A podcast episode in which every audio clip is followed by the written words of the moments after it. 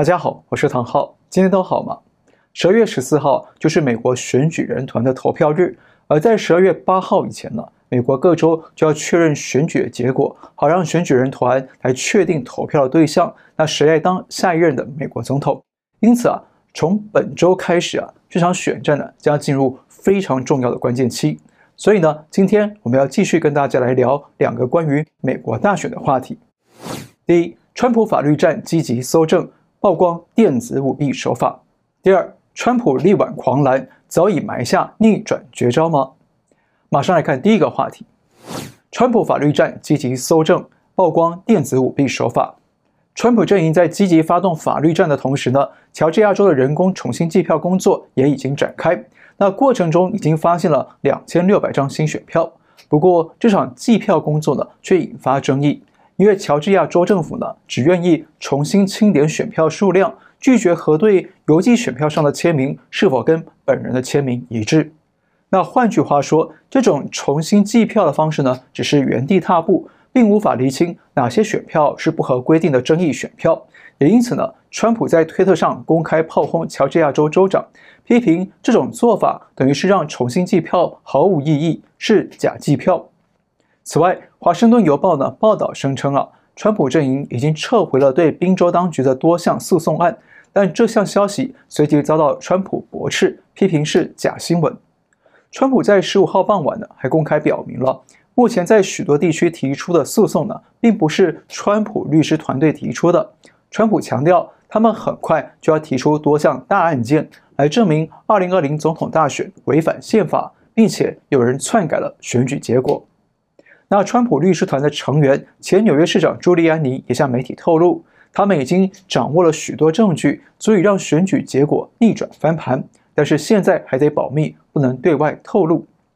川普律师团队的另外两名成员，著名的律师鲍尔以及伍德呢，也向媒体表示，他们对于这次选举舞弊啊，已经掌握到相当多的证据，足以证明这次大选确实存在着大规模的选举舞弊。鲍尔透露。包括中央情报局、联邦调查局等单位，在选前啊，都已经多次收到报告，指控 Dominion 公司的软件有问题，风险很高。但是这些单位啊，却都毫无作为，没有反应。那他说啊，这次舞弊案件呢，将会让大众看见政府体制的腐化程度。那鲍尔还指出，这些投票系统的软件其实都被安了后门，所以呢，很容易就能被外力介入操纵。他透露了这些公司操控选举的部分手法，比方说用 U 盘，也就是随身碟插入电脑，通过恶意程序开启后门渗透系统；也可以通过网络上传恶意程序开启后门渗透系统。而且，即便是远在德国、委内瑞拉等外国地区呢，也都能渗透系统。那渗透系统之后，就可以实时，也就是及时监控开票，还可以呢随时转移候选人的得票数。不过，川普律师强调，他们已经掌握了这些程序的演算法，有把握呢，可以查出更多具体证据与细节。好，川普律师披露的舞弊手法，是不是也呼应了我们在上一集节目里提到的 Dominion 公司的系统发明人库莫呢？他涉嫌操作这次的总统大选，他还通过一些特殊安排，确保川普不会当选。那库莫的说辞都被一名企业家波特曼听到了。So then Eric responds. uh, you know, keeps keeps speaking, and then someone interrupts and says, "What are we going to do if effing Trump wins?" And uh, he responds with, and I'm going to paraphrase this because obviously I didn't write exactly what he wrote. Right? Um, is don't worry about the election. Trump is not going to win. I made effing sure of that. Ha ha ha. 然而，十六号下午，鲍尔在披露一名有着委内瑞拉军方背景的吹哨者。这名吹哨者透露，Dominion 的软件与系统设计。 源头上都是来自 Smartmatic 的选举管理系统，所以 Smartmatic 的软件呢、啊，存在于各家公司的软件与系统的基因里面。吹哨者说，Smartmatic 会创造一个系统，把读取的选票资料都给匿名化，也就是没有指定给特定候选人。等到选举结束时，再根据需求来创造出最后的数据结果，达成选举舞弊的目的。当初委内瑞拉独裁者查韦斯就是靠着这套系统，从而不断胜选连任，再把这套系统输出到海外。另外，还有一名美国吹哨者马拉斯向英文大纪元时报披露，美国的投票机软件是由奥巴马任内的前中情局长布伦南旗下的一家公司研发的。那这套软件可以完全控制选举过程，并且不同的投票器都可以使用同样的软件。这套程序一样会先将读到的选票给匿名化，然后根据需求进行票数分配。等到票数累积到一定数量或特定时间后，比方说，每次累积到五百张选票后，或者每三十分钟就发送一次结果到 Cyto 公司，Cyto 公司再把数据送给美联社，向媒体公布，而且数据会制作的比较合理，让人不易察觉异状。那换句话说，不管美国人民的实际投票与民意结果是怎么样，那包括库莫与投票机公司呢，以及他们背后的深层政府势力啊，都已经。提前安排了这场大选的剧本与结局，要让川普落选。那这帮黑暗势力要用他们手里的高科技手段来剥夺美国人民的自由、民主与权利，让民主的美国变成他们的美国。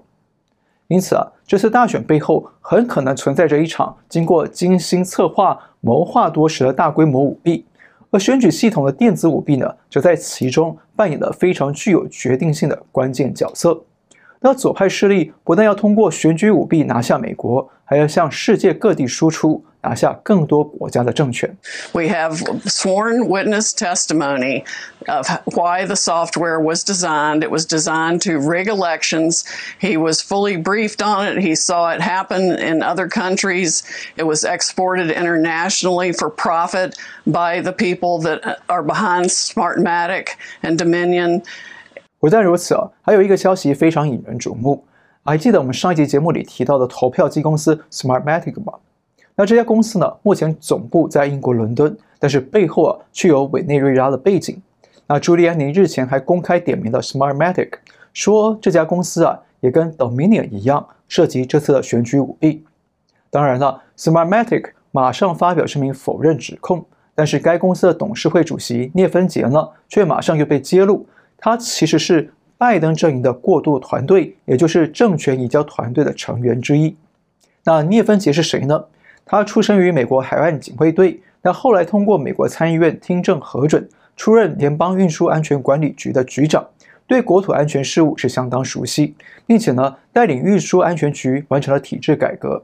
后来又到了 Smartmatic 担任董事会的主席。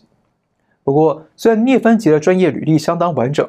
但是现在他一边是投票机公司的高层，另一边又是拜登阵营的高层，那这种双重身份呢，不但有利益冲突的嫌疑，也加深了外界质疑啊，Smartmatic 可能介入了选举舞弊来帮助拜登胜选。而且我们在上一集节目里提到，有另外一家投票系统公司 Sequoia 本来要被啊 Smartmatic 并购，但是后来被强制分拆啊，那么转卖给了 Dominion。可是 Sequoia 产品的知识产权呢，却还控制在 Smartmatic 手里。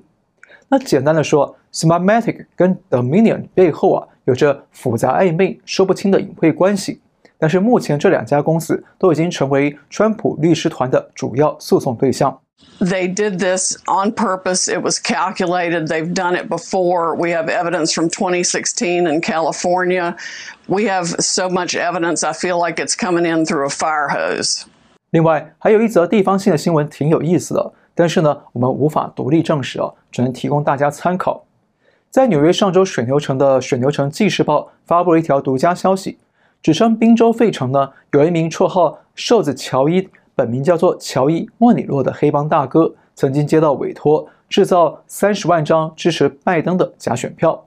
那这些选票呢，单价是十美元一张，用现金交易。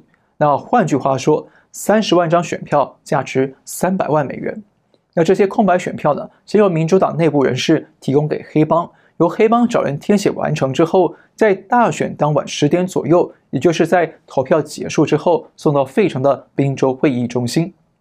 那受访的内务人士声称啊，黑帮大哥乔伊有意愿呢到国会出面作证，说明他们受委托假造选票的过程，但是前提啊是要川普答应。赦免他认罪后的一切罪行。那直到我们截稿为止呢，这项消息还没有后续的进展，我们也无法找到黑帮大哥查证哦。所以呢，只是提供大家参考。但是呢，根据啊许多民主国家实际经验呢，要搞选举舞弊啊，黑帮经常是最容易下手的一个重点势力，所以呢，不能排除啊，这次选举舞弊可能有黑帮势力介入。好，看到这里呢，我们可以看到目前有几项主要的进展。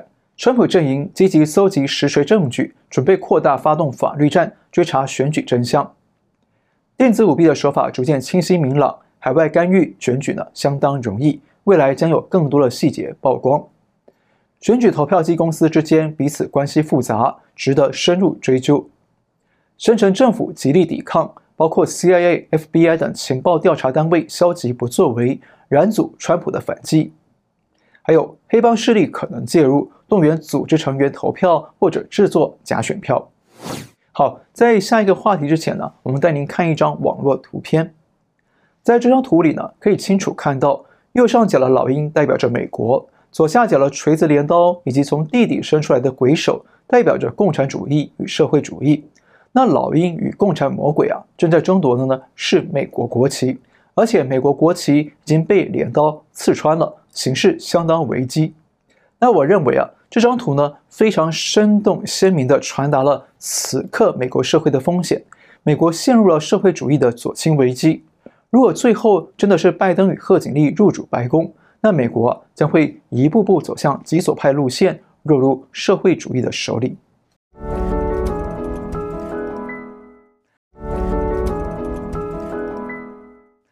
好，来看下一个话题。